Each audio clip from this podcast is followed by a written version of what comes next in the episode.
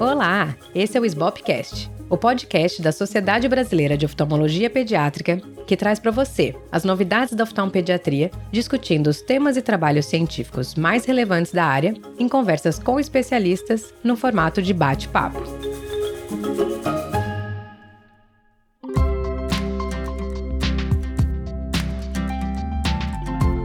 Eu sou a Júlia Rosseto, atual presidente da SBOP, e hoje eu vou conversar com a doutora Bruna Duca, que é diretora científica do Instituto Estrabos, assistente no setor de estrabismo da Unifesp e a mais nova membro da Comissão Social da SBOP. Bem-vinda, Bru!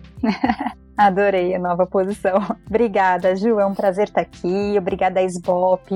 Que assunto importante que a gente vai conversar hoje, né? Que ideia fantástica essa do podcast. Eu acho que a gente pode trazer informação para muita gente. Vamos lá. É bom, então eu ainda nem comentei, a gente vai falar hoje sobre refração em criança, que eu acho que é um tema que aflige bastante quem atende criança, principalmente quem não é oftalmopediatra de formação, mas tem muita experiência com criança, ou mesmo quem é oftalmopediatra ou quem está começando, eu acho que tem várias coisas que são muito importantes e que são a rotina do nosso consultório. E antes de começar a falar de refração, eu queria que você começasse falando pra gente como você faz a cicloplegia. Porque é importante a gente começar falando que refração em criança é cicloplegiada, né? A gente pode até usar a refração dinâmica para raciocinar, a gente pode usar depois para prescrever, isso sempre é bem-vindo em crianças maiores, mas a refração em criança é cicloplegiada. Como é que você faz? Sim, a cicloplegia é extremamente importante e é um assunto bem delicado, porque mesmo quando a gente está na consulta, né, os pais acabam questionando. Se bem que eu acho que ultimamente a gente não tem mais essa muita discussão com os pais, né, com essa questão do retinoblastoma e tudo mais. Mas é muito importante todas as crianças, pelo menos uma vez na primeira consulta, elas serem dilatadas, né? Porque com a cicloplegia a gente vai ter certeza daquela refração. Então, como que eu faço a cicloplegia? Eu, eu mesma, gosto de pingar o colírio nos meus pacientes né? Porque é, eu acho que quando você delega para uma secretária ou para um assistente é, ou para um técnico, você tem que instruir muito bem. E eles nem sempre conhecem tão bem o seu paciente quanto você mesma. Eu acho que os pais acabam se sentindo mais seguros. E eu acho que não tem nada a ver o fato de você pingar da criança depois ficar traumatizada com você, porque eles esquecem. A criança ela é muito assim, do momento. Ela vai chorar no momento e depois ela vai ficar tranquila, vai brincar no intervalo da, da dilatação, né? Então, assim, eu gosto muito de pingar uma gotinha de anestalcon antes, eu acho que ajuda bastante, principalmente as crianças mais velhas, né, que elas têm essa noção maior, né, da dor, elas reclamam bastante. Então, o Anestalcon eu pingo a primeira gotinha, e aí eu converso com eles, vou até dar uma dica, né, que eu acho que é bacana. Depois que eu pingo o Anestalcon, eu peço para a criança fechar os olhinhos e a gente conta juntos até 20 segundos, ou quando é uma criança menorzinha, a gente canta uma música juntos. De olho fechado, Anestalcon arde bem menos, né, o anestésico, na verdade. A gente tem vários tipos de anestésico, e ele, eu acho que ele, ele potencializa a ação dos outros colírios, tanto que até nas diretrizes, né, da SBOP tem a recomendação da gente pingar o colírio anestésico antes. Eu espero esses 20, 30 segundos até a criança falar que não está ardendo mais. E aí, na sequência, eu pingo 5-pentolato, 1%, não espero muito tempo também, porque quanto mais a gente fica com a criança na cadeira, mais ela vai se queixar, né? E aí, na sequência, eu já pingo a tropicamida 1%. Então, assim, são três gotinhas que eu pingo, né? E aí, o tempo que eu aguardo, mais ou menos de 30 a 40 minutos, não menos do que 30 minutos, que é o tempo de ação, né? Principalmente do ciclopentolato. E aí, depois, você verifica a midríase e já pode ver. Já nas crianças menorzinhas, né? Que você sabe, né? Elas já costumam chorar, né? Desde a primeira gotinha. Tem algumas crianças que são bem boas, mas geralmente as menores menores de dois aninhos, elas choram. Então eu pingo as três gotas seguidas, eu não espero os cinco minutos entre elas, eu espero assim apenas alguns segundos, que é o tempo que os pais seguram. E eu acho que quando a família vem bem orientada, é muito mais tranquilo. Então, assim, claro, né, antes, antes da consulta, você conversa com os pais, explica, explica para a criança como que vai ser, porque com a colaboração deles é muito melhor. Você vai ter um efeito muito melhor da dilatação pupilar quando a criança chora muito, você acaba lavando ali os colírios e aí você vai verificar dali a 30 minutos não dilatou quase nada. Sim, eu faço muito parecido com você. Eu sei que não deve ser a experiência de muitas pessoas que têm clínicas de volume ou que tem mais gente para ajudar, mas eu também, na minha realidade, eu pingo colírio mesmo onde eu trabalho no serviço público. Lá é por falta de ajuda, na verdade. Mas acaba que eu pingo em todos os lugares. E assim, eu acho que te dá esse controle e a gente consegue segurar melhor a pálpebra mesmo de uma criança chorando, assim. Eu faço muito parecido com você e a diretriz mesmo diz que você não precisa, né, esperar. Você pode ou não esperar ali um a cinco minutos entre as gotas. Eu, na prática, também faço consecutivo, espero o suficiente para eu deixo, eu pingo a gotinha, deixo uns 5 segundos a pálpebra entreaberta, porque às vezes, logo que você pinga, se ele tá chorando e já lava, eu acho que me dá a sensação de que faz o efeito um pouco melhor. Então, acho que é esse controle que você tem. E às vezes, assim, ah, vi que não caiu direito, ouviu que chorou muito. Às vezes pinga um reforço já se eu sentir que teve um olho que a criança se debateu muito. E em relação ao anestésico, eu também acho uma boa. Eu acho que a proximetacaína, que é o anestalcon, de fato é o que menos dói. Também procuro usar o colírio.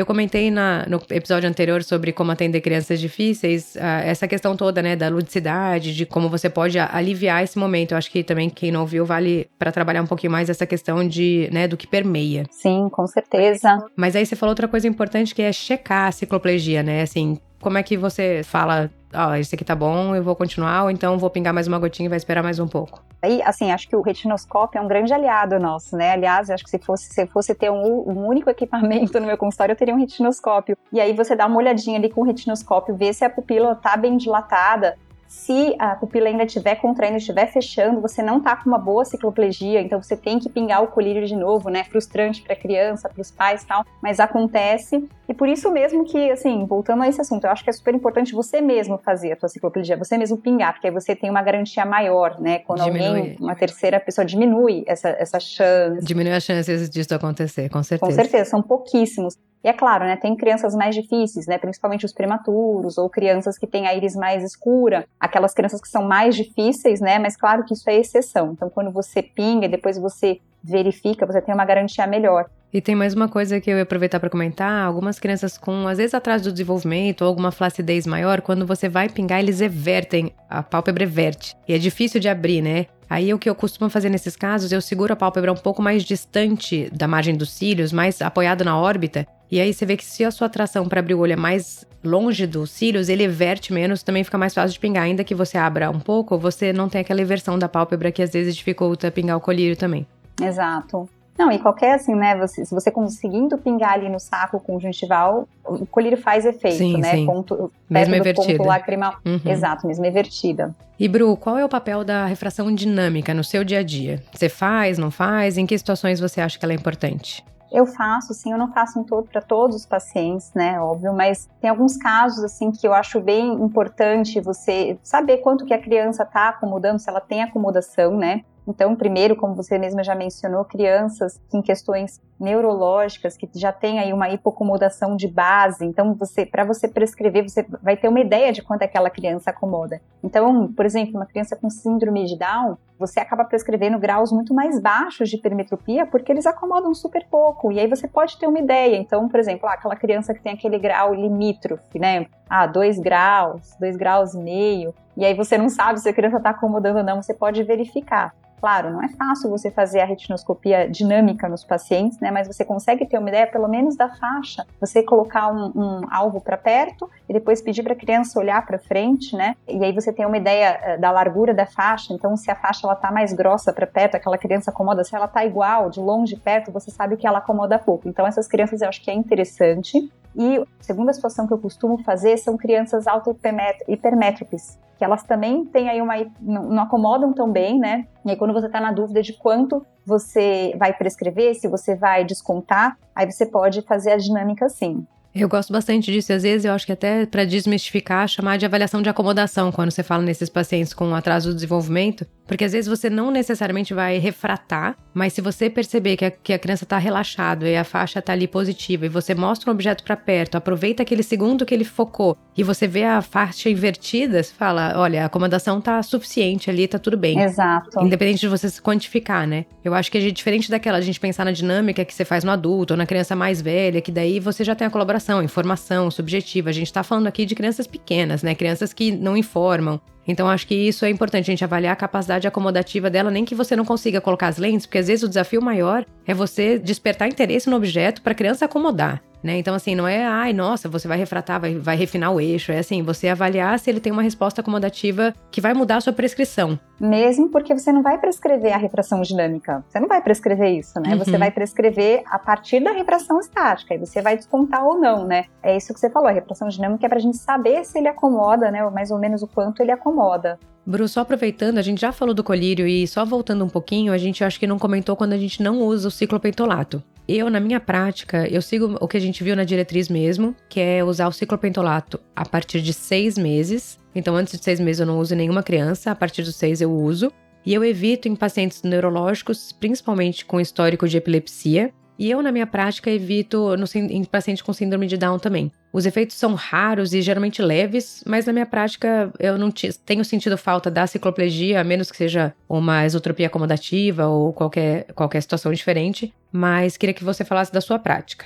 Claro, claro, Ju, concordo com você. Em criança menor de seis meses, eu também não costumo pingar salvo em casos, por exemplo, com uma isotropia congênita, se você está na dúvida se aquela criança vai precisar da repressão, né? Claro, tem um risco maior da criança ter efeito sistêmico, mas aí você explica para os pais. E também, se tiver, você orienta, né, o que fazer depois. Mas eu não uso, em criança menor de seis meses, eu, eu faço como a diretriz da SBOP, eu uso as duas, as duas gotas de tropicamida. Até porque a acomodativa aparece mais tarde mesmo, né? Assim, a gente, geralmente, Exato. antes dos seis meses, a gente nem precisa mesmo, de, nem nessa, né, assim... É, mas então, mas tem crianças, eu já tive crianças com esotropia congênita e que tinham uma refração alta, porque eram pequenas, claro, né? Mas aí você tem que saber se a refração, sim, se, se a hipermetropia é mais alta, para você saber, né? Então, assim, claro, são exceções, né? E crianças que têm epilepsia, crises convulsivas, eu só não pingo ciclopentolato se ela está em algum momento de atividade das crises, se ela teve crise recente. Agora, se a criança está bem controlada, pode eu pingo com segurança, é claro, né? Isso vai um pouco contra as diretrizes, mas na minha prática, eu não vejo nenhum problema em a gente pingar em crianças que estão bem controladas das crises convulsivas. E a mesma coisa nas crianças com síndrome de Down. Crianças que, assim, é, estão bem, que não tem nenhuma doença que tem uma repercussão sistêmica importante, uma cardiopatia, ou que, que tem uma questão neurológica, para mim é muito importante eu ter certeza da cicloplegia do paciente para determinar a prescrição, principalmente nas crianças com Down que tem tanto erro refrativo. E uma coisa que eu acho importante também que a gente não mencionou é a criança que está aquele estado geral, assim, gripal, com febre, né, tá mais molinha. Então, isso, assim, claro, a gente sabe que pode aumentar a temperatura corporal. Então, quando a criança vem assim, eu, eu reprogramo a, a cicloplegia com os pais. É importante, eu acho que na verdade a diretriz também é um, é um, é um norte, né? Assim, assim é, geralmente é excesso de zelo, né? Eu acho que é isso. Os efeitos colaterais não só são raros, como são leves. Então, tem gente é. que tem uma experiência grande, né? nem você com criança com atraso do desenvolvimento. E que daí é bom você falar isso mesmo, porque às vezes as pessoas ficam com muito é. medo, porque vem pouco essas crianças na prática e ficam com receio. E ouvir a sua prática é muito importante, que aí a gente também fica mais seguro. Não, e faz toda a diferença, né? Então, como você até já comentou antes, você tá no SUS ou você tá na clínica particular, também faz diferença, né? Então, eu trabalhei um tempão na PAI, a gente tinha um volume muito grande de crianças, todas com atraso. Então eu não podia me dar o luxo assim, ah, vou pingar duas gotas de midriacil, vou ver se faz a cicloplegia. Não, você tem que ter uma garantia que ele vai dilatar bem, né? Não, até porque a sua janela é maior, né? Porque no consultório a gente respeita um pouquinho mais, porque você Exato. tá ali com o ambiente controlado. No, às vezes você tá no SUS, você dilatou, você vai refratar daqui a uma hora, sei lá, assim. Idealmente você segue esses 40 minutos, mas às vezes, então assim, né, o efeito da tropicamento ele é mais curto, mas passa mais rápido, então o ciclopentolato dá essa segurança da gente ter uma janela maior, né? Então, acho que é isso aí, é pensar e ir avaliando caso a caso. Exato. E me fala uma coisa, você tem alguma dica para quem tem dificuldade de fazer refração em bebê? Ai, eu acho que é a maior dificuldade, né? Que a gente tem aquela dúvida que gera criança que não para quieta, aquela criança irritada, né? Então, claro, né? A refração em bebê não é assim, se você não conseguiu fazer uma boa refração, não é culpa tua não é só tua, assim, né? Claro, né? Depende muito do dia é o melhor da criança. Que dá, né? É o melhor que dá. Então, às vezes a criança não tá no bom dia, aí ela vem numa outra vez, ela tá super boazinha e você consegue. Então, você tem que sentir muito a criança, né? Ver. Às vezes, na primeira vez, a criança se assusta, se assustou com a dilatação, então já ficou mais irritada é um horário que a criança teria que estar tá dormindo e não tá, ou se a criança está com fome, acho que tudo isso tem que ser muito bem avaliado. Porque às vezes não adianta você ficar forçando a barra num caso que a criança está histérica, né? Mas, claro, né, numa situação ideal, que a criança está alimentada, está sem sono, está ali sentadinha no colo dos pais, o que eu acho muito importante. Você ter certeza que a criança está olhando para o teu retinoscópio, né? E isso é o que gera muita dúvida. Então, às vezes você suspeitou a criança, você fez a refração, então você tem que se mover junto com a criança, né? Porque você tem que estar sempre com o teu retinoscópio, retinoscópio ali no fundo do olho. Se você percebe que tá, a mira tá mudando muito, horas ele parece mais míope, horas parece mais hipermétrico, é porque você não tá no ponto certo. E aí, naqueles casos que você fez a refração e achou um grau bizarro, né, vai, um astigmatismo muito alto num bebê pequeno, né, ou uma miopia alta, eu nunca falo logo de cara para os pais que aquela criança tem um grau alto, porque eu mesma não tenho certeza. Então, eu converso com os pais, eu falo que existe aí uma possibilidade da criança ter um grau acima do normal para a idade. E eu aprendi com a vida isso, né? Não foi com livro nem nada. Eu peço para voltar, para repetir a refração. E eu não vejo problema algum nisso. Os pais ficam bem Nenhum. mais seguros, uhum. porque muitas vezes você vai passar uma refração que você, bom, você fez, você acha que você tem certeza, mas é um, é um grau muito bizarro. Inclusive, os pais eles vão confiar muito mais em você se você fizer uma segunda avaliação. Então, essa é a minha dica, né? Então, claro, né? Você é, não tem problema algum você pedir para o paciente voltar e se tiver a dúvida, refaz o exame. E eu acho que numa segunda vez, se você refaz e tem o mesmo grau bizarro, você também fica mais tranquila. O grau de fato é bizarro, eu vi duas vezes, eu não vou ver duas vezes a mesma coisa, né? Então, assim, Dentro dessa sua dica, eu, eu acho que a lente solta é sempre melhor do que a régua. Sim. Porque no bebê não só ele assusta menos, como a sua mobilidade com a lente é mais fácil. Às vezes na régua, o paciente mexeu, você não sabe nem qual bolinha você tava quando você tava concentrado, no, né? Assim, dependendo da sua posição, você tá mexendo muito. Eu acho que a lente solta ajuda bastante. E isso que você falou de olhar é muito importante, né? Porque às vezes o paciente tá, tá distraído. Eu não refrato enquanto ele tá distraído. Eu fico cantando, fazendo barulho, canta parabéns, faz qualquer som que você acha que chama atenção. Na hora que ele olha, eu passo a faixa. Parou de passar, eu nem passo, porque senão você vai estar retinoscopando a periferia e só vai te confundir, né? Eu não sei se você já teve isso no consultório, às vezes sempre vem a avó, né? Aí a avó, ela quer te ajudar. e ela fica chamando atenção atrás de você e a criança olha para tudo quanto é lugar menos para você, né? Então uhum. aí você tem que, com aquela delicadeza, conversar, Com né? Falar, olha, muito obrigada pela sua ajuda, mas tá atrapalhando. Pode deixar que eu canto. Deixa que eu canto, deixa isso que você falou é muito importante. Você tem que chamar a atenção da criança. Não adianta você ficar quieta, a criança não vai olhar pra tua luz. Então, se você tem uhum. alguma coisa para colocar no teu retinoscópio, uma luzinha brilhante, um bichinho, né?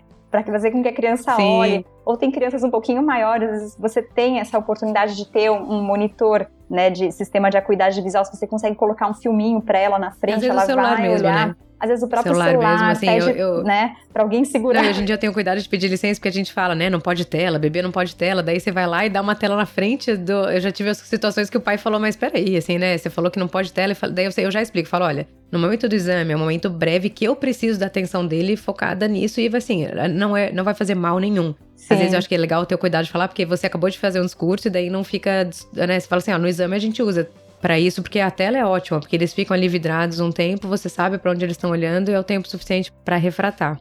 Eu gosto também de fazer muito no, no seio da mãe, assim, às vezes, ou pergunta se tem chupeta, né? Ou coloca no peito da mãe, e assim, enquanto ele mama, você faz, eu geralmente a criança fica paradinha melhor do que qualquer Eles coisa. Eles ficam super calminhos, né? E assim, acho que até você comentou isso, às vezes a criança ela dorme depois da, da cicloplegia, ela dá um soninho, né? E eles dormem. Os pais sempre falam, ih, dormiu, dá para fazer? Eu, eu, acho que dá sim, só que você tem que se posicionar muito bem. Então, se você tiver uma maquinha, põe a criança deitada, ou põe ela deitada no colo dos pais, e você tem que se posicionar de uma forma diferente, porque você tem que estar meio paralelo ali com o seu retinoscópio, né, ao olho da criança. O olho da criança não pode estar subindo muito. Então, assim, dá, né, mas é, com ressalvas, né. Eu faço bastante, assim, às vezes eu falo, ó, se dormir, pode deixar dormindo. Ainda mais as crianças que eu já sei que são difíceis, assim, que são difíceis não, né? Mas que são, sei lá, tem algum. É um pouco mais agitada, né? Menos colaborativa ou tá muito assustada. Porque na hora que eles dormem, eu fico assim, eu, de, eu, vou dando a volta no paciente, eu espero o olho voltar. Às vezes eu mexo um pouquinho na criança para ele dar um despertar e o olho voltar, porque às vezes, assim, pode não ser o ideal, mas é melhor do que ele acordado. Então, assim, se chegar dormindo, tenta. Às vezes eu tento e, e o olho tá muito lá para cima, e daí eu falo, não, não vai dar, vamos ter que acordar. Mas eu sempre até incentivo e tento fazer dilatado quando dormindo quando chega. Eu tive, talvez, no máximo, uma, um exame sobre sedação para fazer refração. Assim, é claro que às vezes a gente se desespera, né? Você vê aquela criança chorando, você fica nervoso, você acha que você não sabe se você tá vendo direito a faixa. Mas eu acho que nessas situações, você tem que saber até onde você vai. Principalmente você tem que se atentar muito são crianças que têm é, uma sensibilidade maior, crianças é, com TEA, né, no espectro autista, que são muito sensíveis. Então, assim, conversa com a família, vê se a criança, como que ela é, primeiro.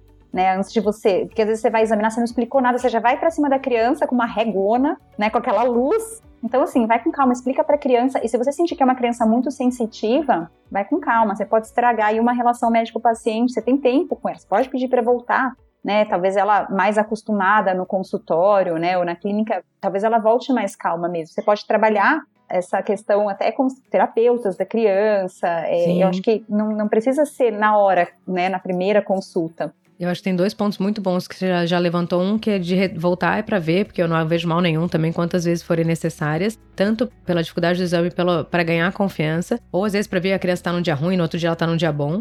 Mas nesse, nessa linha de, de pacientes atípicos, eu acho que é interessante, o que eu gosto muito é que você, na verdade, só precisa ser mais respeitoso e, de certa forma, mais educado com esses pacientes, que é o que a gente devia fazer com todas as crianças, mas algumas são mais soltinhas e não exigem. Porque assim, eu acho, às vezes que eu peguei crianças maiores, não sempre, né? Não dá para colocar tudo numa caixinha. Mas que eu olhei pra criança e falei: olha, eu vou fazer isso. Eu mostro nos pais, eu acho que essa é outra dica muito boa. Bebê, qualquer idade, você põe a lente na frente do pai e fala: olha só, o pai sorri, você fala: tá vendo? Não dói. É. Vou fazer no papai primeiro, vou fazer no seu bonequinho, vou fazer no seu super-herói. Ó, oh, agora eu vou me aproximar de você, tá bom? E as crianças mais velhas, eu falo, às vezes eu falo: posso me aproximar? Faz toda a diferença se ele fala pode.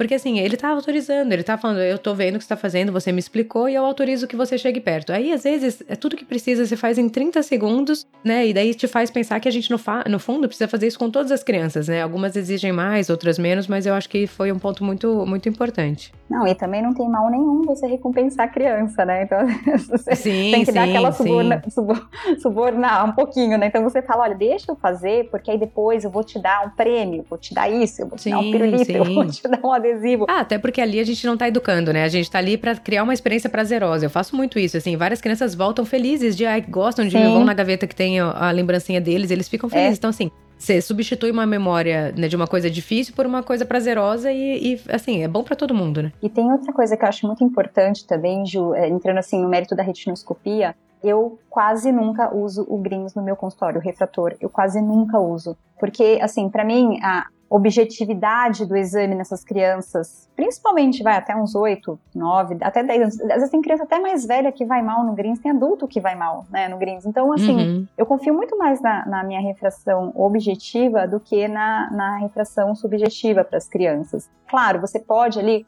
o que eu acho muito bacana é você ter umas armaçõezinhas de prova é, uhum. menores para você colocar, ver se a criança está bem. Depois a gente vai acabar falando sobre isso na hora de prescrição, né? Você, você uhum. tem a uhum. chance da criança voltar e ver se ela está bem com óculos, mas eu não fico testando muito no greens, assim, se a criança está enxergando ou não, porque primeiro tem a cicloplegia, Sim. que a criança já, já vai ter aquela distorção da imagem, né? E segundo, ela não sabe, para ela não tem diferença, meio grau a mais, meio grau a menos, ela não, não vai estar tá focada naquela letrinha do, da cuidade visual. Eu gosto de usar o gris para refração em criança maior que fica parada, porque assim, aí você tem ali, né, uma gama maior de lente mais fácil, não precisa ficar, né, enfim, eu acho que é mais fácil para fazer refração em si. E, e, mas eu concordo que a subjetiva só confunde a gente. Eu geralmente, se elas estão distantes, eu vou seguir o que eu vi. E eu acho que cria um senso de, de desconfiança nos pais, porque assim, você põe ali a criança não enxerga nada. É. Aí você fica constrangido Nossa, e fala, ai, não, mas faz sim o óculos porque vai dar certo.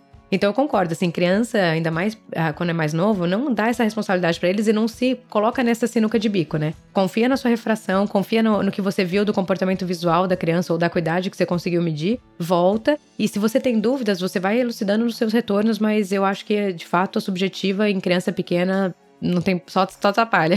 Não, assim, o refrator eu uso assim no consultório, assim, ó, por exemplo, você tá fazendo a refração com a retinoscopia, com as lentes soltas, você viu que tem um astigmatismo mais oblíquo, né? Então eu uso lá o eixinho uhum. do astigmatismo para eu ponho a minha luzinha do, do retinoscópio Sim, em cima para saber o eixo. A sua lente em cima. Eu projeto uhum. a minha lente para saber o eixo. E eu uso também assim, claro, tem casos de crianças até pequenas, vai, cinco aninhos, tem um astigmatismo maior com eixo oblíquo, faz toda a diferença. Então às vezes você não foi tão é, você não conseguiu refinar tanto na sua retinoscopia, você prescreve o óculos, a criança vai, faz o óculos e volta. Para mim, astigmatismo sine qua non pedir para a criança voltar. Porque aí, se você vê que a acuidade não chega, não tá tão bem, você pode refinar ali no, no refrator mesmo. Aí você consegue. E, né? sem, e sem estar tá cicloplejado, né? Assim, sem às, tá às vezes pro eixo é mais fácil até você Exato, refinar. exato.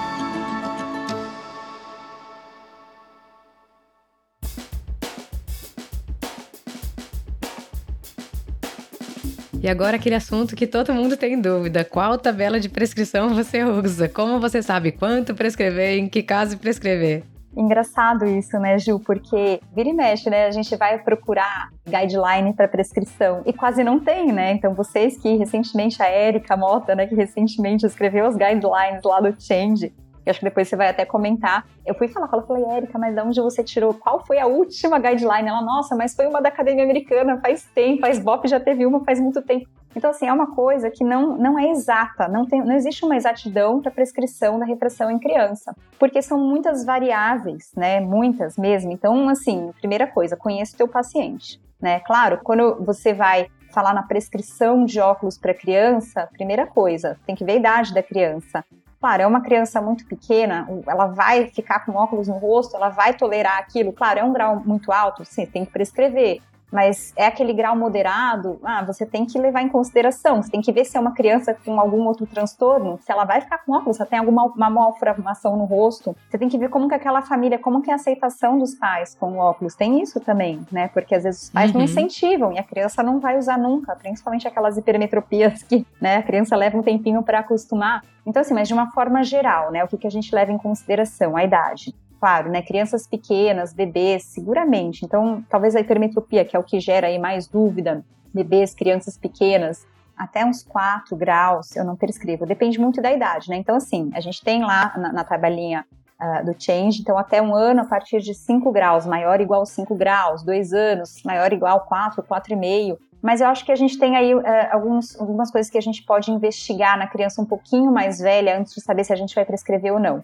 Então, a primeira coisa, né? Ela tem estrabismo, né? Ela tem um estrabismo que pode ser acomodativo. Poxa, não, ela tem um MT de 60 e tem mais dois. Você vai passar? Ah, acho que não vale a pena, né? Ou aquela criança que tem um MT de 20 e tem dois. Aí você pode passar para ver se ela tem alguma resposta. Mas, de uma forma geral, quando a criança ela chega naquela idade escolar, que ela vai ser alfabetizada, né, que ela vai usar mais a visão de perto, que ela vai ter um contato, né, com a leitura maior, eu acho que vale a pena você considerar quando a criança tem alguma dificuldade na escola. Então, assim, dificuldade de aprendizagem, para mim, é uma das primeiras perguntas que eu faço na consulta. Se a criança tem, pode estar relacionado? Pode. Poxa, a criança ela tem uma insuficiência de convergência, né? Então você tem que testar isso para saber a tua prescrição também se você vai prescrever ou não. Então tem coisas que influenciam muito no aprendizado da criança, na aprendizagem da criança e a prescrição ótica é uma delas. Então, a criança tem queixa, tá com dificuldade, tem dor de cabeça, uh, os pais veem algum estrabismo, né? Tem histórico familiar de autoperimetropia na família.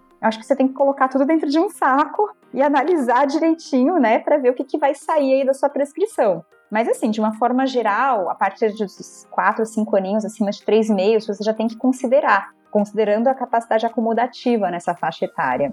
Sim, e falar que a gente também sempre pode olhar a tabela, né? Você não precisa ter isso de memória. Exato. Né? O que eu, eu, eu é, para quem não conhece o Change, o Change é uma plataforma de ensino para oftalmo geral, no atendimento oftalmológico infantil, foi desenvolvido pela Erika Mota, como o projeto de lideranças dela, ela ganhou até o projeto dela. E tem um Sbopcast sobre o Change, também quem quiser ouvir, não tiver ouvido. E eu dei essa aula de prescrição. E eu fiquei olhando pra tabela porque eu não sou boa com números. Eu não decoro número. Não sei o que acontece, eu não consigo. Então, assim, eu fiquei pensando como é que eu vou passar para quem não tem hábito de ver criança, já tá inseguro com a refração. Ou inseguro não, né? Não tá confortável ali com a refração como é que eu vou ajudar, né? E daí, quando eu olhei a tabela da. A tabela que a gente usou foi da academia até 4 anos. E de 4 a 6 a gente fez uma pesquisa entre os membros da SBOP, um pouco, né, para ver o que cada um fazia. E aí, o que, que você olha ali, quando você pega uma idade de 3 anos, se você pensar que uh, no número 3 de 3 anos, se você tiver uma biopia maior que 2,5, que é quase 3 anos, você prescreve, assim, considera, né? Considerando tudo isso que você já falou da clínica, né? Tô falando só puramente do número.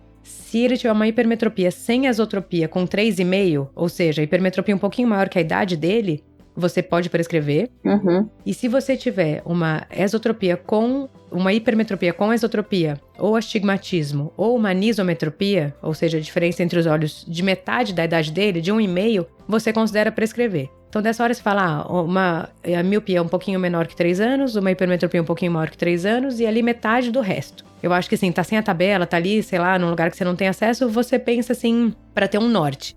E assim, eu acho que a partir de 4 anos, a maioria das crianças informe. Daí você tem o componente da acuidade visual, que nem sempre é confiável. Uhum. Né? A gente sempre fala, na minha opinião, o que eu vejo, o que eu refrato é, é soberano ao que eu consigo de acuidade visual. Mas é importante quando você medir a acuidade visual, você anotar como você mediu. Foi símbolos para perto, símbolos para longe, letras para longe, colaborou ou não colaborou? Porque às vezes, assim, se eu vejo uma criança de 4 anos que colaborou, que mediu direitinho e foi 20 e 60, isso não tá normal para a idade dele.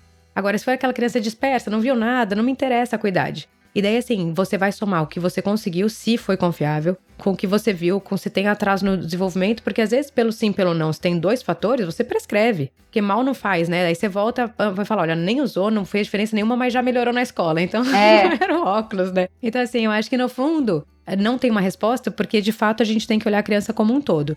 Mas para mim tem um norte, assim, você fala assim, olha a tabela, porque a tabela para mim é mais importante quando eu não prescrevo. Vamos supor, ah, tem uma criança lá com uns 4 de miopia, um bebezinho. Eu fico, ai. Daí eu olho na academia e falo que não precisa prescrever. Eu falo, olha, tá escrito aqui na academia americana que não precisa, tá tudo bem. E daí me dá a segurança de rever aquela criança sem prescrever e que eu não tô atrapalhando o desenvolvimento visual dela. Sim. Porque, na verdade, o pensamento nesses bebês muito pequenos é que aquela criança não tem uma visão desenvolvida para exigir uma nitidez que um grau vai passar. Então, assim, não, não é porque ela não é o grau alto, mas ela não tem essa necessidade para o desenvolvimento neurocognitivo dela. Então, enfim, eu acho que as tabelas todo mundo pode consultar e daí você, com o tempo você vai vendo o que, o que você fica mais confortável. Sim, mesmo que você, você falou, né? A criança ali até os 4, 5 anos, a acuidade visual dela não é 20-20, né? Então você tem que saber isso também. Porque aí você vai se confundir. Você vê a criança, a criança de 4 anos chegou a 20, 40, isso pode ser normal para ela né? E aí você vai prescrever um óculos que não é necessário. É, geralmente eu penso na acuidade visual, 4 anos é 2040, uhum. e daí 3 anos 2050 e 5 anos 2030. Então eu inverto ali os números para quem né, não tá acostumado a medir criança, a acuidade de criança, esquece o 2020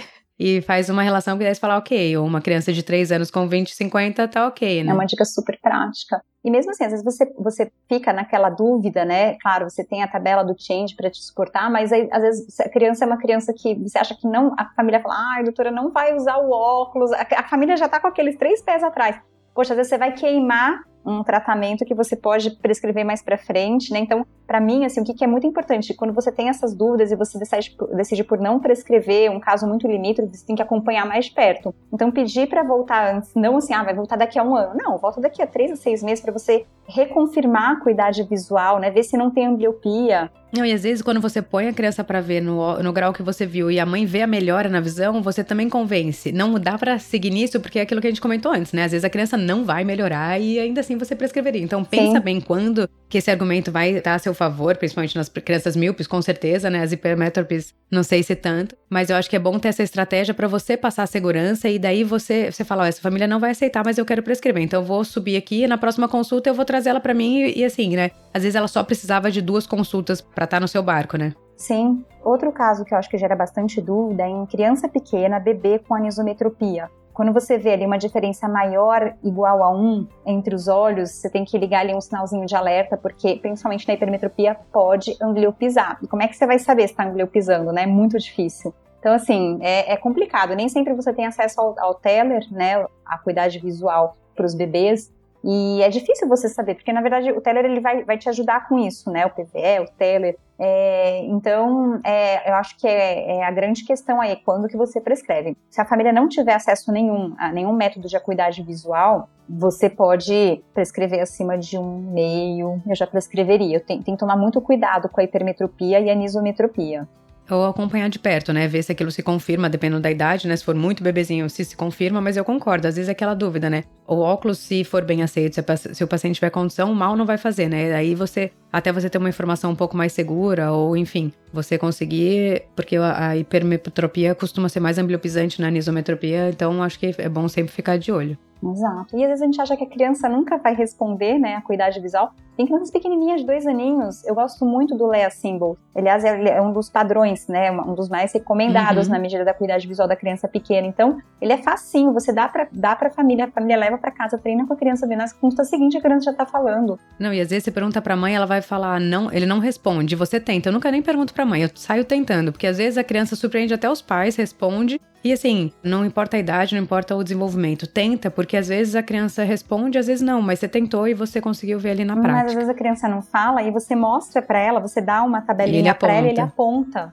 Então, assim, eu acho que esse é o melhor, é, é infalível, o melhor método para você ter certeza ali, né, da prescrição. E, e aí faltou, a gente fala do astigmatismo, que eu acho que é importante também, né? Então, às vezes a gente não dá bola para astigmatismo, porque o astigmatismo ele é bastante comum, principalmente nas crianças pequenas, né? Por conta da curvatura da córnea dessas crianças, que vai mudando aí ao longo do tempo, mas a gente tem que tomar muito cuidado com os astigmatismos verticais, eles são mais ambliopizantes das anisometropias astigmáticas, né? Então, elas são mais favoráveis a causar ambliopia, né? E quando você tem um astigmatismo mais alto, se ele é similar nos dois olhos, você tem que acompanhar aquela criança mais de perto também, porque a gente tem uma enorme mudança na curvatura da córnea nos primeiros anos de vida, né?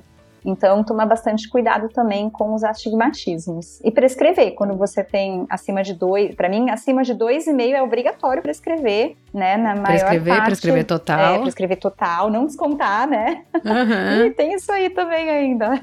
Mas só para falar também, é importante ver se não coça o olho para risco de ceratocone. Eu acho que a gente abre é, a gente abre um caminho sem volta. Mas eu acho que é importante falar, né, que a gente Sim. miopia e astigmatismo não desconta, a criança aceita, não tem que passar garal parcial. E só para fechar aí, porque eu tenho certeza que é a dúvida de todo mundo, hipermetropia você desconta quanto? Ai, depende muito da capacidade acomodativa, né, das crianças. Mas eu não costumo, em graus altos, a gente sabe aquelas crianças que têm hipermetropias mais altas que acomodam menos, eu não desconto mais que 2 graus. Eu não acho que elas tenham a capacidade de, de acomodar mais do que isso, né? Mas, claro, quanto menor a criança, maior a capacidade acomodativa dela. Mas eu nunca passo, assim, criança menorzinha, dois e meio, nunca, nunca é acima disso. Eu, geralmente, eu tenho uma, uma visão bem prática. Eu já cria do Dr. Tomás e eu desconto um e meio salvo quando tem uma déficit de acomodação, que daí eu posso até pensar em descontar menos, mas eu dificilmente desconto mais do que isso, porque eu acho que assim, no fundo é você raciocinar qual que é o normal para aquela idade. Eu sei que ele tem a capacidade de acomodar, mas uma criança daquela idade, quanto tem de hipermetropia? Sim. Tem ali o seu e-mail tá bem? Então fica com um e-mail de residual não que ele não tenha capacidade acomodativa, mas é o que é habitual para aquela idade. Eu me sinto confortável de descontar o e-mail e, assim, geralmente os pacientes aceitam bem, não tem grandes, né? Assim, para quem tem, uh, não tem essa familiaridade com a oftalmopediatria, eu acho que não, não erra muito, né? Tem algum, algumas exceções também, Ju, que às vezes a criança na hipermetropia, ela não se adapta, né, logo aos óculos. Claro, eu acho que depende muito se a criança tá usando óculos o tempo inteiro, que às vezes é aquela criança que coloca, tira, coloca, tira. Os pais às vezes não, não têm um controle se a criança tá usando o tempo inteiro, essa é uma criança que vai dar muito mais trabalho na adaptação. E aí, assim, salvo essas raras exceções, né, eu acabo descontando mais. Então, assim, criança não adaptou no óculos, o que, que você vai fazer, né? Você pode às vezes mandar ela cicloplegiada com óculos para casa, né, usando óculos ou você pode refazer o óculos e descontar um pouco mais, mas já fala para os pais que vai ter que aumentar de novo, né? Porque é na tentativa de fazer a criança se adaptar àqueles óculos, àquela refração. Enfim, Bru, é uma, uma tarefa muito difícil falar sobre refração em criança num podcast. Eu acho que a gente né, tentou pincelar um pouco. Espero que a gente tenha solucionado mais do, criado, do que criado dúvidas. E você tem alguma mensagem final que você quer dar para quem faz a, refração em criança? Tenho, tenho sim. Acho que a gente falou bastante coisa, né? Então, assim, a prescrição, a refração em criança, a prescrição ótica em criança, ela vai desde ali da primeira pergunta da anamnese, do primeiro contato com o paciente, até o momento que você deu a receita e você vai orientar qual tipo de armação que aquela criança tem que usar. Assim, você tem que ser muito minucioso, assim, né? E ter muita paciência a gente tem que ser resiliente, porque nem sempre a gente vai conseguir aprender a lidar com as frustrações, né? Porque às vezes você imagina o ideal de um exame e vai ser totalmente o oposto, ou às vezes você já tá esperando o pior e a criança vai te surpreender. Então, assim, é uma caixinha de surpresas, é muito gostoso. A gente não precisa ter medo, a gente não precisa ter medo de errar. Quando você erra e você deixa isso evidente para os pais, você fala: olha, me desculpa, a gente vai ter que fazer de novo. Poxa, você vai fazer outro óculos. Uma coisa que é importante também, você tem aquela garantia de meses da lente do óculos, volta, você troca. Então, assim, tem N possibilidades. A criança, ela se adapta muito bem. Isso é uma coisa que é muito diferente do adulto. Então, você tem aí um campo, assim, enorme para você trabalhar com essa criança. Eles têm uma resposta maravilhosa. Eu acho que é só felicidade de repração em criança, né? e ficou com dúvida, não sabe o que fazer, poxa, tem muita coisa legal, tem as guidelines, a SBOP está super empenhada em trabalhar nas diretrizes. A gente tem muita ajuda, né, hoje em dia. Também me coloco à disposição, se alguém precisar de alguma ajuda, liga, fala, oh, me ajuda, o que, que eu faço aqui? Então, acho que é isso, a gente tem que ter essa, acho que uma palavra é flexibilidade quando você vai examinar a criança. Flexibilidade, você não precisa se prender em uma coisa só, né? Sim. Se a criança vai bem, é sucesso. Tenha coragem e acredite na sua refração. Isso, e o principal, é seu retinoscópio, seu maior aliado. Sim. E se você gostou, compartilhe com seus amigos e colegas, siga a SBOP no Instagram, no arroba SBOP oftalmologia e mande sua pergunta ou sugestão pra gente. Esse foi o SBOPcast.